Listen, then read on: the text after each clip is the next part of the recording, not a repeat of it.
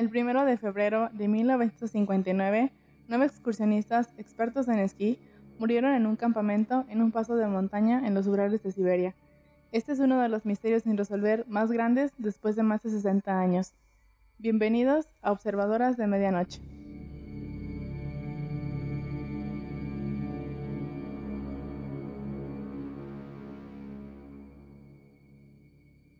Hola a todos, bienvenidos a su nuevo podcast favorito. Yo soy Salma, aquí me está acompañando Vania. Nosotras somos dos hermanas aficionadas a los crímenes sin resolver, a los misterios, a las cosas paranormales, a todo lo que no nos deje dormir por las noches. Semana tras semana les traeremos casos que los mantendrán vigilando. Estamos eh, muy nerviosas, pero muy felices de estar aquí en, en la primera edición del podcast de cuarentena.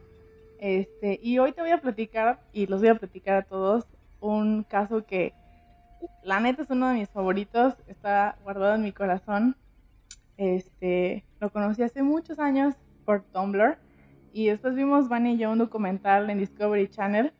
Un poco chafa porque es más acerca de cómo realmente el Yeti fue el que provocó todo este desastre que, ya van a encontrarse ahorita. Pero pues aquí les dejaremos un poco de la historia, un poco de las teorías y pues yo creo que ya será cosa de ustedes, ¿no? Este, imaginarse qué les pudo haber pasado. Y pues si les podemos levantar la chispita ahí de, de leer un poco más sobre el caso, pues qué chido. Es un caso muy interesante y pues la verdad me sigue hasta la fecha desconcertando qué les pasó a estas a estos jóvenes que la verdad solo estaban divirtiendo y, y es un caso que se reabrió para investigarlo en febrero del año pasado, en 2019. Entonces, pues esperemos que se pueda dar respuestas a las familias que siguen esperando saber qué les pasó a sus familiares. Y pues si no tienes nada más que agregar, si quieres empezamos. Dale. El 23 de enero de 1959, 10 estudiantes, 8 hombres y 2 mujeres, que estudiaban en el Instituto Politécnico de los Urales de Ekaterimburgo, se reunieron en la ciudad homónima. Todos tenían aproximadamente 20 25 años. Esto, esta ciudad está en el oeste de la Unión Soviética para iniciar una expedición. Bueno, estaba. Este viaje había sido planeado con antelación y tenían como objetivo alcanzar el pico Otorten, en el norte de la cordillera. La ruta que debían atravesar en esquís hasta llegar a su destino era considerada de categoría 3, o sea, la más difícil. Esto significa que se iban a enfrentar a un clima gélido, ventoso y de nevadas profundas. Pero todos los miembros del grupo eran expertos esquiadores de fondo y tenían experiencia en expediciones de montaña. Al frente de la expedición estaba Igor Diatlov. Es por eso que este caso tomó su nombre después y también el lugar en donde se encontraban los cuerpos. Muchos de ellos llevaron cámaras y diarios para documentar su viaje y es por eso que existe un buen registro del camino que recorrió el grupo. ¿Qué piensas? No pienso nada. hay fotos muy interesantes de los, de los jóvenes este, y hay un muy buen, pues, ¿cómo se puede decir? Sí, muy buenas fotos de ellos y se le estaban pasando muy bien. Entonces, después de esto, el 27 de enero llegaron a Vizhai, que era el último asentamiento poblado en el extremo norte, y después de este solo quedaba un terreno hostil e inhóspito. Para el 28 de enero, Yuri Yudin tuvo que volver debido a un fuerte dolor en el nervio ciático, es decir, que ahora solamente quedaban nueve excursionistas. Después de esto, fueron cinco días de una ardua caminata, aunque por las imágenes puede notarse que el espíritu de los nueve jóvenes distaba del sufrimiento y del cansancio extremo. En la noche del primero de febrero, los estudiantes acamparon en la ladera oriental de la montaña Jolat Siahli, no sé cómo se diga, que en mansi significa montaña de la muerte.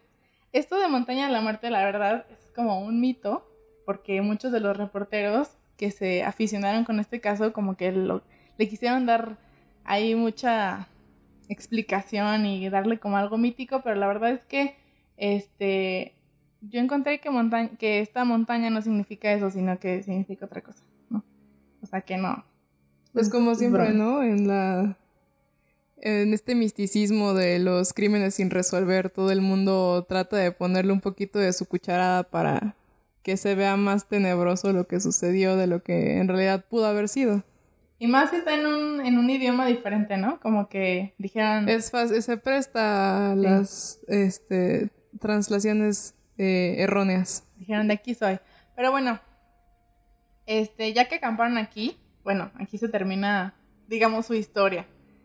Pero muchos se han preguntado por qué los jóvenes eligieron este lugar tan expuesto para acampar siendo un grupo tan experimentado. O sea, estaban como en un, como en, un pico, en una montaña. Entonces, pues era un lugar muy expuesto para, para el, frío y el viento y las personas que podían llegar ahí. Después, Igor Dyatlov había prometido avisar por telegrama a la universidad cuando el grupo regresara a Vizcay, lo que se esperaba que ocurriera el 12 de febrero, cuando no llegaron noticias ese día, a nadie le preocupó, porque era común tener retrasos por el mal clima. Pero, cuando llegó el 20 de febrero y nadie había sabido nada del grupo por tres semanas, las familias de los estudiantes alarmaron al Instituto Politécnico y se envió un grupo de búsqueda a la zona, conformada por estudiantes y maestros voluntarios. Después de seis días, o sea, el 26 de febrero, por fin encontraron el campamento de los estudiantes, pero lo que vieron indicó inmediatamente que algo había salido mal. Los jóvenes hallaron una carpa enterrada en la nieve y en su interior vieron solo los objetos personales de los excursionistas, incluyendo pues, los zapatos, que hizo creer a muchos que ellos habían salido huyendo. Lo que resultó más extraño fue que la carpa tenía cortes desde dentro hechos con un cuchillo. Afuera encontraron impresiones de pies descalzos en la nieve que se dirigían de manera torpe hacia abajo. Y pues estas pisadas los llevó a encontrar los cuerpos. Los dos cadáveres, primero encontraron dos cadáveres. Estaban vestidos con tan solo su ropa interior y fueron encontrados abajo de un pino a un kilómetro y medio de distancia de la tienda aproximadamente. Y este pino es preciso comentar que tenía algunas ramas rotas, lo que hizo creer a muchos que los, estos dos estudiantes habían querido pues trepar el pino este, y no lograron. También tenían las manos lastimadas de que pues quisieron subirse, ¿no? Y pues no, no, no pudieron. Otros tres cuerpos fueron hallados entre este pino y el campamento. O sea, como si quisieran regresar. Ellos estaban como tratando de regresar al campamento. Uno de ellos tenía el cráneo fracturado, eh, pero a pesar de esto los doctores determinaron que la causa de la muerte había sido hipotermia, o sea, de todos había sido hipotermia. Este, y ya, ¿dónde estaban los otros cuatro cuerpos? Estos fueron encontrados aproximadamente tres meses después, em, en un, pues más lejos que, los primeros cinco cuerpos, como en, en un desnivel por así decirlo. Eh, y pues uno de ellos tenía el cráneo fracturado, otro tenía las costillas rotas y una de las chicas que se encontraba en este grupo tenía las costillas rotas y le faltaba una lengua. Y además de todo esto... Pues la única lengua que tenía. bueno, le faltaba la lengua. Este... Y también es, preciso señalar, la verdad es que no sé exactamente los nombres, o sea, bueno, sí podemos saber los nombres de todos, pero están un poquito difíciles de decir.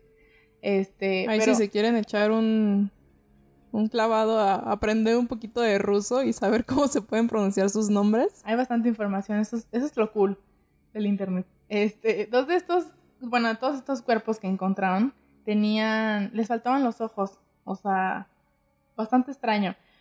Mm, pero puede haber una explicación científica después de todo esto, ¿no?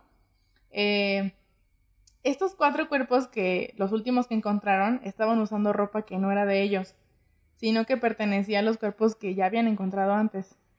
Eh, lo que quiere decir que pues desafortunadamente sus compañeros fallecieron antes que ellos y pues les quitaron la ropa para mantenerse calientes. Esta ropa tenía rastros de radiación, eh, también encontré, bueno, por ahí leí que esto tenía una explicación pues muy lógica, porque dos de los excursionistas trabajaba en un laboratorio eh, que pues manejaba radiación. Entonces, estas prendas eran de esos excursionistas. Eso es como lo más lógico. Las heridas que tenían los cuerpos fueron causadas por una fuerza catalogada como demasiado grande para haber sido provocada por humanos. Incluso se catalogó como de un accidente de auto. Esto es del informe de, pues, del forense que hizo las autopsias de estos chicos, que pues dijo que no, o sea, eran heridas tan fuertes, tan graves, que no habían, que no podían ser provocadas por, por ellos mismos. Entonces, esto solamente nos puede llevar a una cosa y son las causas o las teorías que tú encontraste de qué es lo que le pasó a estos muchachos. Y dime por favor que ninguna de ellas es la del Yeti. Eh, y yo, no, ninguna es la del Yeti. La verdad es que no quise incluir esa porque es una teoría muy tonta. Eh, no descarto que a lo mejor exista el Yeti o algo así, pero la verdad se me hace una teoría muy lógica. Hay teorías que están, pues, más científicas, por así decirlo. Para, nomás para que no se nos agüiten, en este podcast somos fans de los criptidos, somos fans de las cosas sobrenaturales, pero siempre eh, tratando de darle como un enfoque un poquito más objetivo, ¿no? O sea, sí, sí nos gustan los fantasmas, sí nos gustan pues estas cosas que, que espantan, pero no siempre hay que, hay que dejarnos que se nos salga ahí un poquito el cerebro de la cabecita. Sí, y más porque en este caso eh, siento que como hay nieve y están en Rusia, bueno, en la Unión Soviética y todo esto, como que la gente le quiso dar un enfoque así y porque, pues no sé, o sea, a lo mejor es una manera de encontrarle otra explicación, ¿no? La neta no la puse, se me hizo algo, pues que no está muy bien investigado, algo muy ilógico para este caso. Muy sacado de la manga. Sí, pero como dice Venia, o sea, sí creemos en todas estas cosas y no dejamos nada como descartado, pero la verdad es que aquí siento que hubo una conspiración. Y aquí les va. Estas son cuatro teorías que a mí se me hicieron las más interesantes, las más viables, las que no dejan todo concluso. Eh, me gustaron bastante. Eh, entonces vamos a recordar que era casi 1960 y la Unión Soviética estaba en plena Guerra Fría con, pues principalmente con Estados Unidos. Entonces, aquí hay una explicación tecnológica. Se cree que un cohete cayó en la zona y envenenó al grupo. Como ya les dije, estaban en plena Guerra Fría. La Unión Soviética era líder en producción armamentista y espacial y esta teoría está muy apoyada por, por muchos rusos que piensan que el Estado encubrió lo que pasó en este caso. Incluso el, el expresidente Boris Yeltsin, también graduado del Instituto Politécnico de los Urales, creía que algo inusual había pasado. Un investigador privado le dijo a la BBC en una entrevista que algunas prendas presentaban altos niveles de radiación, como lo que ya les conté. Eh, esto teniendo acceso a algunos informes y que también agentes de la, de la KGB, la Agencia de Inteligencia Soviética, había participado en los exámenes y que estaban preparados para evitar la contaminación radioactiva. Eh, esto eh, se me hace interesante porque mucha gente dice que ¿por qué analizaron las prendas de los estudiantes? O sea, ¿por qué habría razón de analizarlas si no creyeran que pudieran estar contaminadas de radiación. Muy interesante. Bastante extraño. Por último. Como diría la Pati Chapoy. Señaló que se habían, que habían eh, hallado varios animales muertos en la zona donde se encontraron a los estudiantes y dijo que se prohibió la caza y el uso de agua en esa zona por cuatro años, dato que fue después confirmado por la comunidad Mansi que si lo checan un poquito, como en este trip también de Chernobyl, pues eh, hay una razón, ¿no? Por la que Chernobyl es zona de exclusión y por la que no se puede entrar, porque hay radiación. Entonces, vaya, este, el paso de Adlov se asemeja un poco en esta cuestión de que, de que la gente no se pueda acercar, porque no se podría acercar porque hay radiación. Sí, y, y la Unión Soviética. Esa es la respuesta de todo. Para todo Unión Soviética, piensen los chavos. La Unión Soviética quería encubrir muchas cosas, ¿no? Para no manchar esa, pues esa imagen de grandeza que tenían, puede ser. Y, y sí, esta, esta, esta versión está pues mm, sostenida por muchos, eh, muchas personas que pertenecen a la comunidad Mansi que dijeron que les dijeron que no cazaran y que no tomaran agua de esa zona durante al menos cuatro años. Está muy sospechoso, ¿no?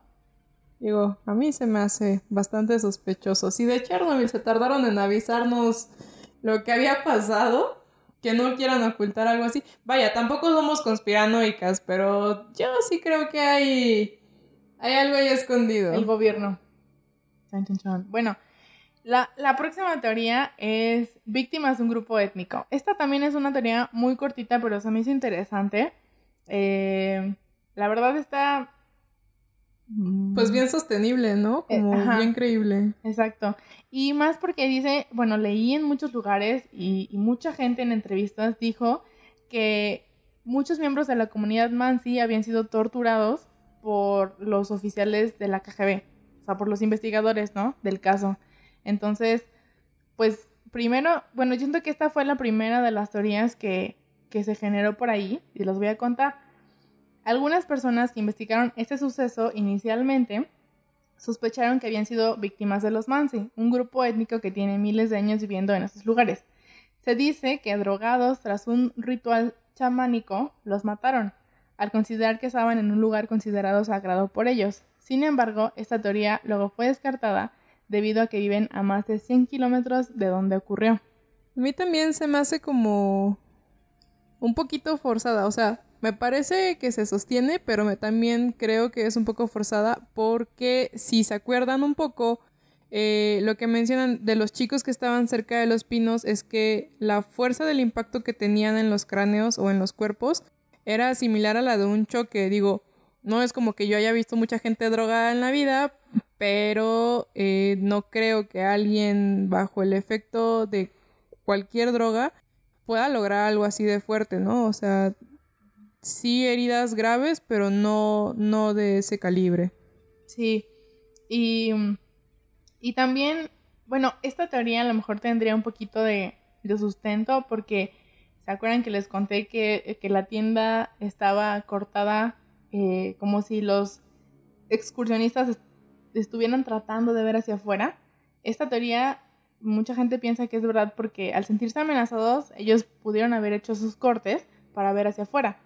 Pero pues sí, la verdad es que esta es una teoría que no tiene mucho, pues para mí no tiene mucho sentido porque estaba muy lejos, ¿no? Imagínate caminar eh, después de tu ritual chamánico hasta ahí, hasta el pico de, esa montaña. De 100 kilómetros nomás para matar a unos chamacos que andaban ahí. Acosar a los, a los niños que estaban ahí dormidos, la verdad se me hace como que...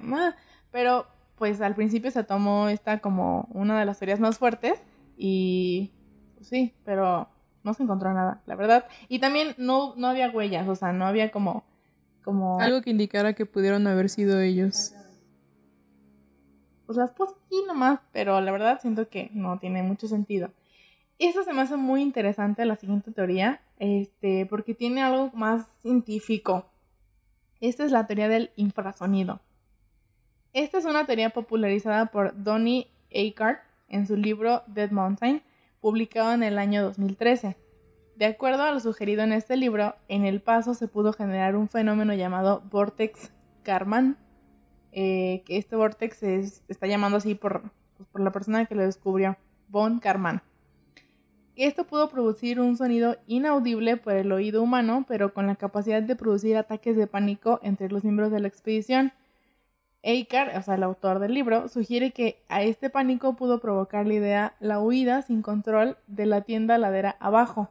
Posteriormente, recuperarían la cordura, pero debido a las condiciones precarias de la vestimenta y a oscuras, les fue imposible regresar hasta la tienda. Pero siento que, o sea, sí está, está padre como esto de el sustento científico y el vortex se escucha muy bonito pero ahí sí no me cuadra mucho este pues las heridas que tenían los chicos, ¿no? O sea, ya como para que le faltara la lengua. Aunque vaya, podemos creer, ¿no? Que en el momento de pánico se pudieron haber herido ellos mismos, pero no sé. para mí la más probable es, sería la del gobierno, yo creo, ¿no? Lo de la lengua, este, bueno, las heridas eh, del cráneo fracturado las costillas rotas, eh, tiene, está muy misterioso.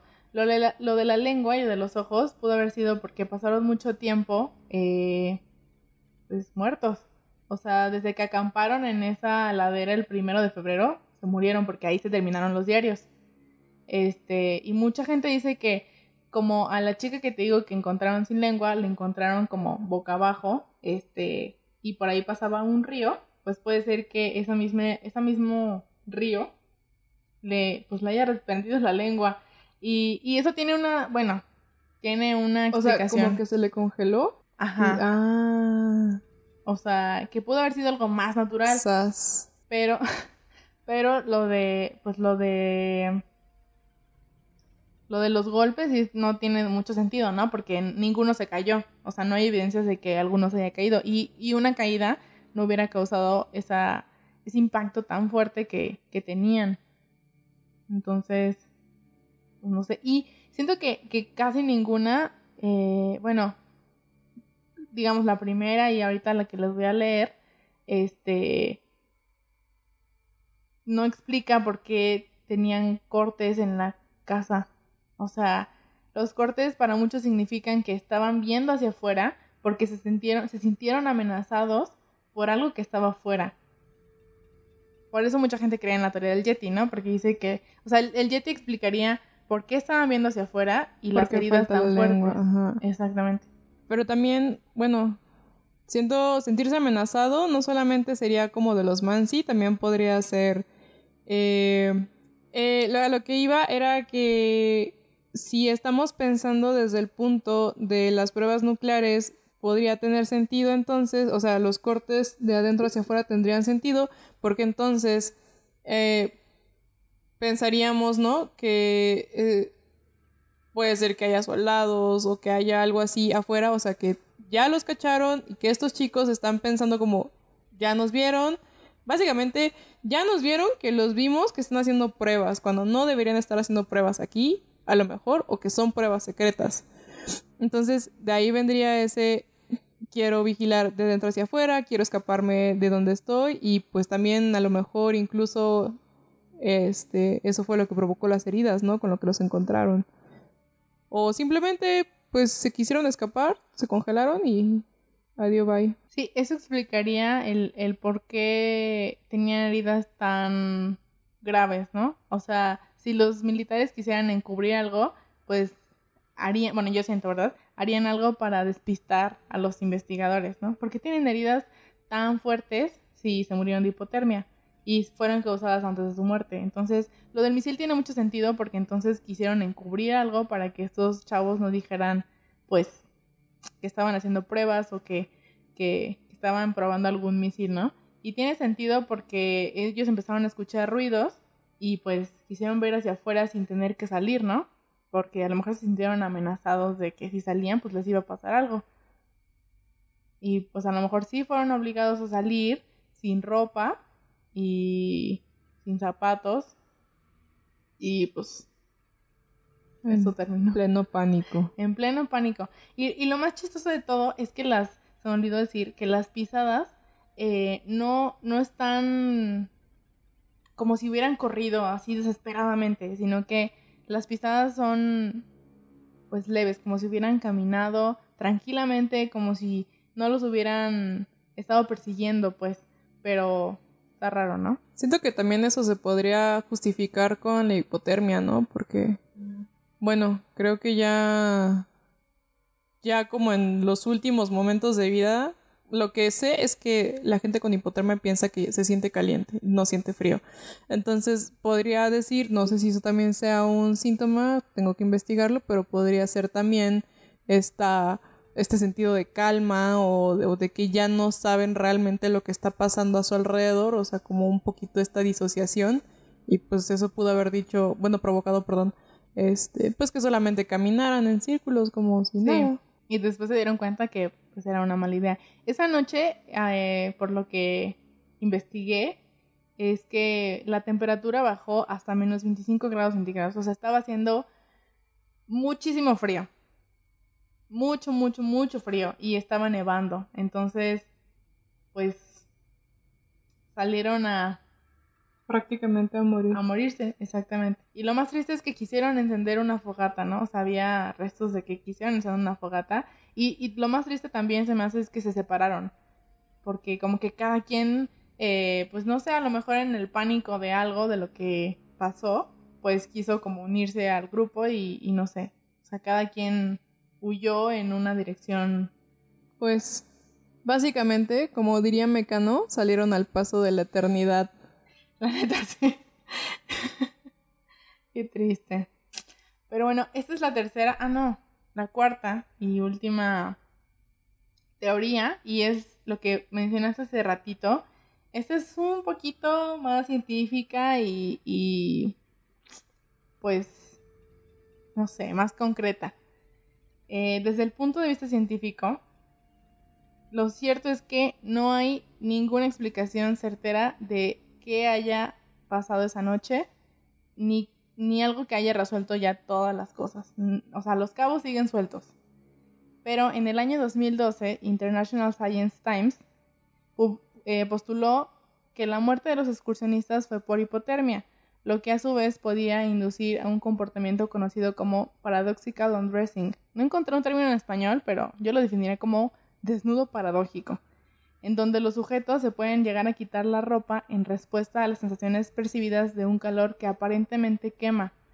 Em, esto es lo que mencionas de hay un este fenómeno eh, ocurre en las personas que están teniendo, están sufriendo ya los síntomas de, hipotermia, pero pues es paradójico, ¿no? Porque sienten calor, no sienten frío, empiezan a sentir mucho calor y pues se desnudan. Eh, es muy raro, ¿no? Eh, esta teoría vendría a complementar una de las más aceptadas, que esa noche los jóvenes advirtieron algún peligro, quizá una avalancha, o eso pensaron, y salieron rápidamente de la casa de campaña. Y pues cuando salieron de la casa de campaña, eh, corriendo, a lo mejor quemándose, o pensando que se estaban quemando, eh, después se dieron cuenta que pues no, y ya estaban muy lejos de la casa de campaña y estaba muy oscuro y no pudieron regresar y pues murieron de frío. Pero esto no, no coincide no terminaría de, lo que encontraron. No termina de aportar por qué tenían esas heridas eh, tan graves.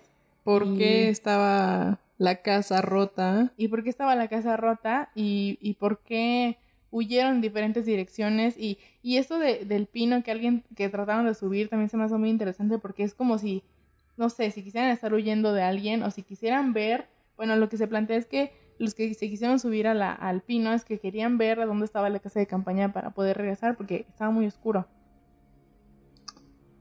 También se me ocurre que pudo haber sido solamente un animal y todos estamos teorizando que si fueron los aliens o si fue el Yeti. Y sinceramente, bien pudo haber sido un animal y quizás es la explicación más simple. Ni el gobierno, ni el Yeti, ni los Mansi. Una manada de algo, de animales de algo. Pues sí, la neta, esto es como lo que nos desconcerta a todos. O sea, hay muchas teorías. Estaba, estaba viendo que, que hay aproximadamente 75 teorías de lo que pudo haber pasado esa noche. O sea, en muchos lugares leí que 75 teorías pudieron, bueno, tienen 75 teorías de lo que pudo haber pasado esa noche. Y son muchísimas. O sea, creo que mm, también hay información que se nos está ocultando.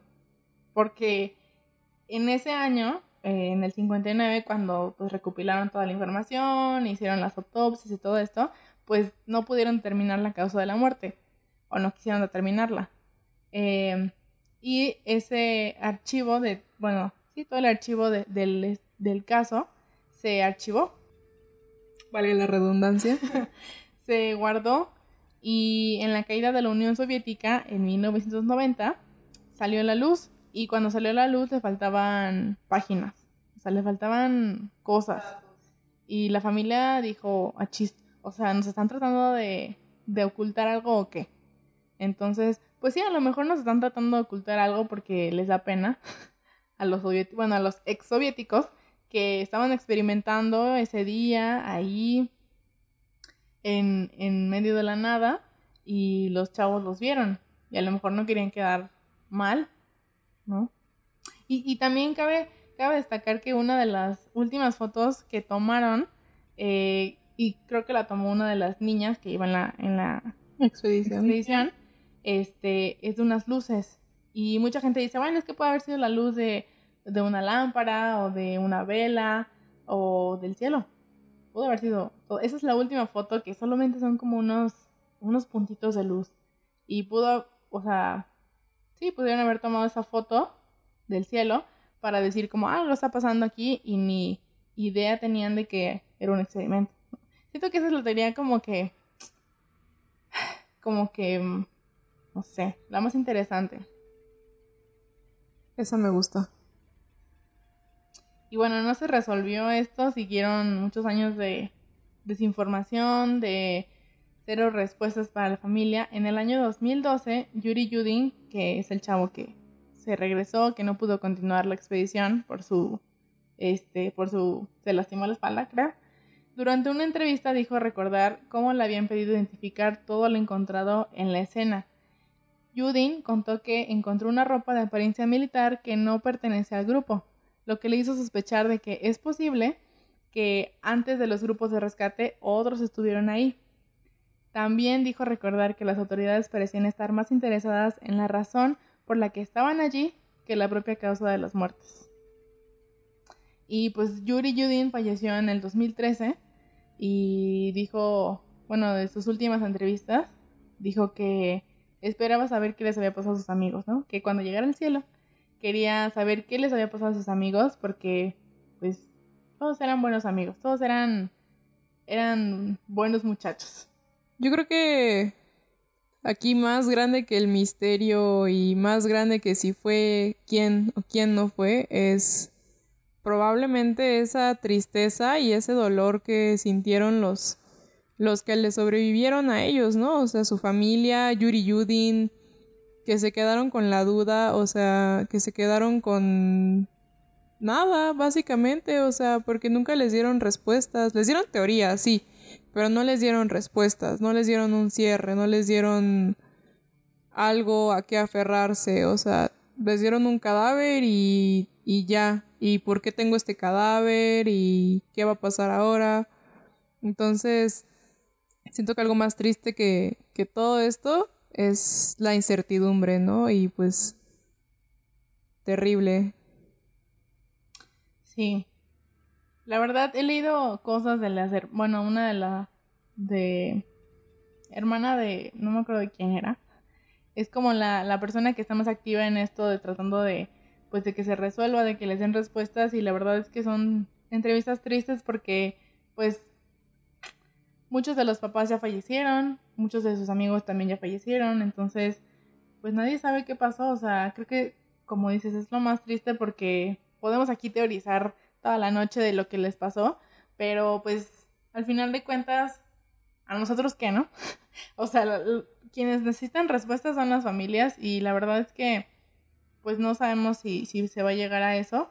Como comenté al principio, eh, en febrero del 2019 la policía rusa reabrió el caso, pero solo va a investigar tres teorías. La verdad ahorita no me acuerdo cuáles son, este, pero solo va a, sí, para no abrir más discusiones, solo va a investigar tres teorías, que son como las más sencillas, y no planea exhumar los cuerpos.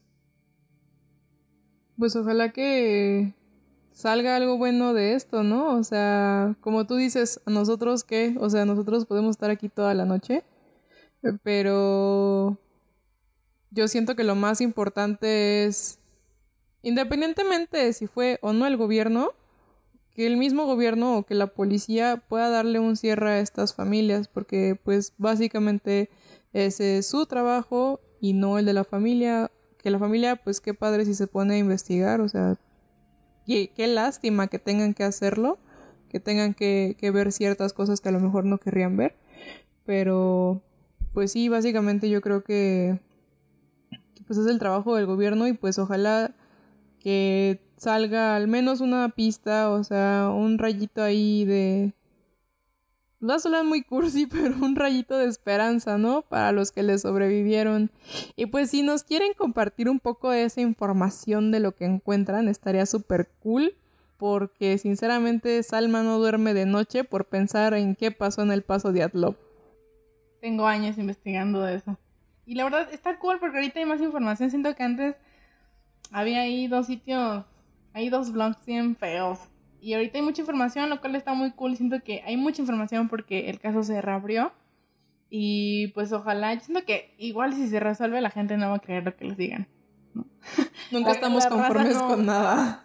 No voy a decir como, ah, sí, gracias, porque pues ya pasó mucho tiempo y hay muchas este, discrepancias en todo lo que pasó. Pero está muy interesante y la verdad sí me mantiene despierto saber, despierta, saber qué les pasó y por qué salieron de, la casa de campaña. Creo que es lo que así más me vuelve loca porque digo, o sea, estaba helando afuera. ¿Por qué tuvieron que haber salido de la casa de campaña? ¿Qué pasó? Si ustedes tienen alguna teoría que nos quieran mandar, algún meme sobre el paso de Adlop o simplemente un dibujito que hayan hecho de de Igor allá en el cielo con papá Dios. Mándenosla con todo su corazón, todo su cariño y con mucho gusto la vamos a recibir. Ya se encontrarán ahí nuestro Twitter, quizás si buscan un poquito. No es cierto, ahorita se los paso, no se crean. Pues ya vamos terminando. Bueno, ya he terminado. Qué triste. Eh, tenemos Twitter, si quieres. ¿Y la cuenta? Ah, nos puedes encontrar en Twitter como Observa Podcast. Eh, tenemos un dibujito bien bonito que me rifé yo. Eh, ahí nos pueden mandar peticiones de casos, nos pueden mandar memes, nos pueden mandar sus teorías de lo que les vayamos contando. Y por supuesto que ahí también pueden encontrar cuando vayamos a subir un episodio. Esperamos estarlo haciendo, si es posible, cada semana. Eh, trataremos de ser constantes. Y pues nada, traerles cada semana un caso que los deje así como a Salmita, pensando toda la noche. La siguiente semana le toca a Vania, y el tema no lo voy a decir obviamente, pero le toca a Vania decir todo sobre el tema. Y la verdad es, también es un tema favorito de Vania. Es la siguiente semana van a ver si nos vamos a ir con cosas de miedo. Según no da tanto miedo. Bueno, a lo mejor la primera vez que lo escuchas sí da miedo. Es que yo luego no soy tan miedosa. Es, sí es uno de mis casos favoritos. Este... Sí me va a tocar a mí contarles ahora ahí este casito vintage que sigue dando de qué hablar cada ciertos años todavía hay avistamientos de nuestro queridísimo amigo. Va a estar muy interesante, la verdad. Mm, hasta hay una película del caso con Richard Gere. Con Richard Gere. Seguramente Salma ya les spoiló de quién vamos a hablar, pero ah. aquí las esperaremos. Misma hora, mismo canal. Y nada, le queremos dar las gracias a RDZ porque nos está ayudando a editar nuestro pequeño podcast que está floreciendo. Está recién naciendo, acabamos de alumbrar y esperamos que esperamos que salga algo muy bonito RDZ. Un beso de aquí al cielo por todo el esfuerzo este pues para editar que yo sé la lata que es editar. Y pues ya, les queremos dar las gracias a todos si escucharon este primer episodio hasta el final, sinceramente les queremos dar las gracias. Si algún día somos tan famosas como para hacer un meet and greet con ustedes, les regalaremos paletas de manita. You know. Y sí, gracias, la verdad. Es un sueño. El sueño. El sueño. Y pues nada, nos vemos la siguiente semana. Gracias por escucharnos y por la paciencia por la paciencia porque estamos empezando.